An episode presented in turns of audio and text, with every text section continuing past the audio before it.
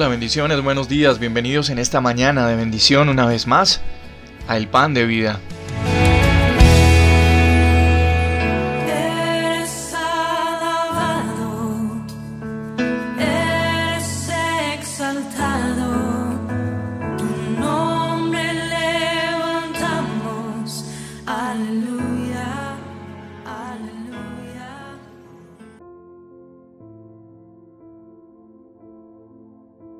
Hola, bendiciones a todos, muy buenos días, feliz semana. Comenzó con, con el festivo ayer, pero es una semana eh, en la que ya declaramos desde el domingo pasado las bendiciones del Señor Jesús. Y bueno, estamos acá para seguir reflexionando, para seguir recibiendo el pan de vida. Es una bendición poder compartir con cada uno de ustedes eh, este tiempo y estas reflexiones, el pan de vida definitivamente lo que alimenta nuestra vida, nuestra alma, nuestra mente, nuestro espíritu y un espacio que nos permite entrar en, en reflexión con nuestro Dios. Quiero compartir contigo esto en este día. En tiempos de crisis em, es muy fácil sentir que Dios tal vez no puede como asistirnos, como ayudarnos y la razón de, esto, el fundamento de esto es que nosotros como seres humanos, ante el miedo, siempre tenemos una tendencia y es a detenernos a observar los peores escenarios. No dimensionamos las mejores situaciones para nosotros, sino que eh, estamos más, más inclinados a perder la esperanza que a conservar la confianza en nosotros mismos y sobre todo en Dios. Entonces eso nos lleva a la angustia. Solo una plena confianza en Dios puede funcionar como ese escudo para contrarrestar esos peores escenarios y sobre todo si se quieren implantar en nuestra mente como pensamientos que nos perjudican. Y de esa manera, o más bien por esa razón, tenemos que fortalecer nuestra fe, pudiéramos considerar algunos relatos bíblicos, algunos versículos, donde Dios se hizo presente con muchos de sus siervos en momentos de dificultad. Mira, en Primera de Samuel, el capítulo 17 y el verso 37, hay una historia que todos conocemos y David peleaba en esos momentos contra Goliat. ¿Y sabes por qué se enfrentó? ¿Por qué eh, ardió tanto el alma de David? Cuando Goliat insultaba al pueblo de Israel, porque Dios ya lo había salvado en muchas ocasiones y le había permitido pelear contra un oso, contra un león, y para David esa situación con Goliat no era distinta. Dios a mí ya me ayudó, así que yo me puedo enfrentar a esta situación. En el libro del profeta Daniel, el capítulo 3, hay tres jóvenes que rechazaron Em, postrarse delante de una estatua del rey. Y ellos continuaron adorando a Dios. Y como resultado fueron arrojados a un horno de fuego, que fue calentado siete veces más de lo normal. Pero Dios los liberó completamente de esta situación.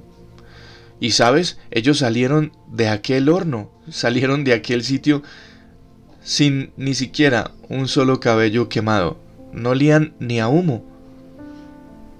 Incluso cuando enviaron a alguien a que supervisara cómo iba tal sacrificio, aquella persona dijo, no veo tres, sino que veo cuatro.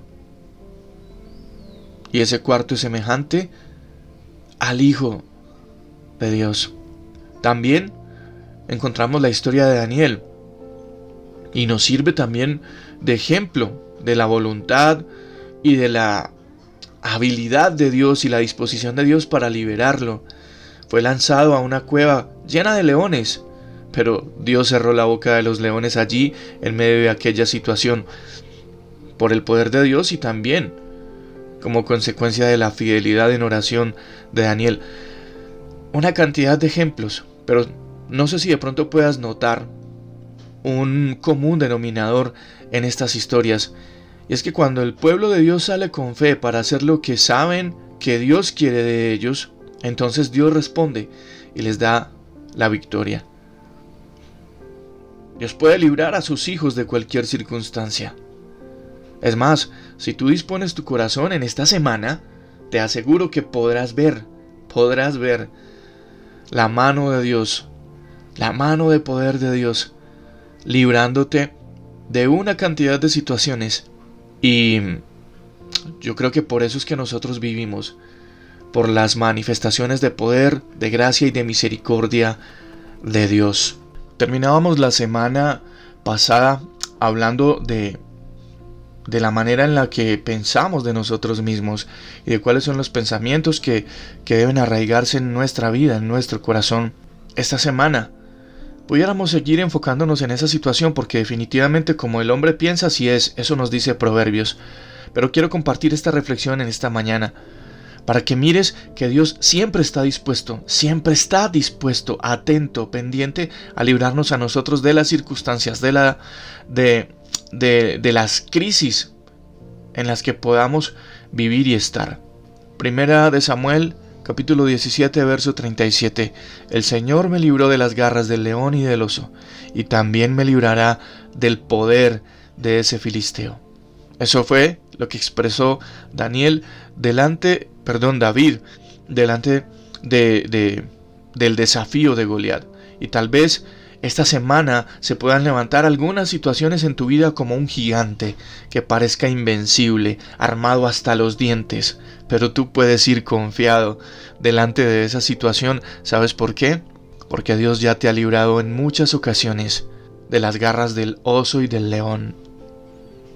Dios ya te ha sacado victorioso en muchas situaciones y te aseguro que seguirá haciéndolo. Ánimo, ánimo, no pierdas la fe, concéntrate, no pierdas la, esperanza, enfócate en ese pensamiento de Dios. Busca la lectura de la palabra de Dios y luego ora a Dios, acércate a Él y le dices específicamente tu necesidad, tu problema, tu angustia, tu enfermedad. Y si eso parece un gigante, Dios estará contigo, Dios está contigo. Padre, amado Jesús, te damos gracias. Gracias por librarnos una y otra vez de tantas dificultades.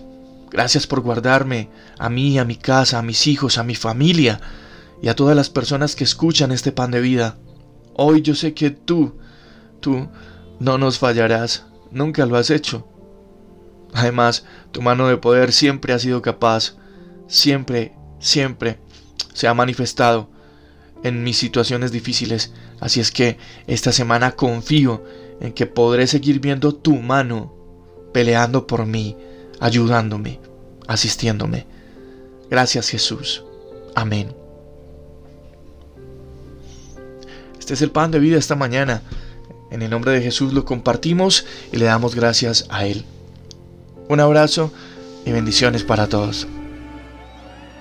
Dios imparable, Dios de imposibles, inigualable, eres invencible. Dios imparable, Dios de imposibles, inigualable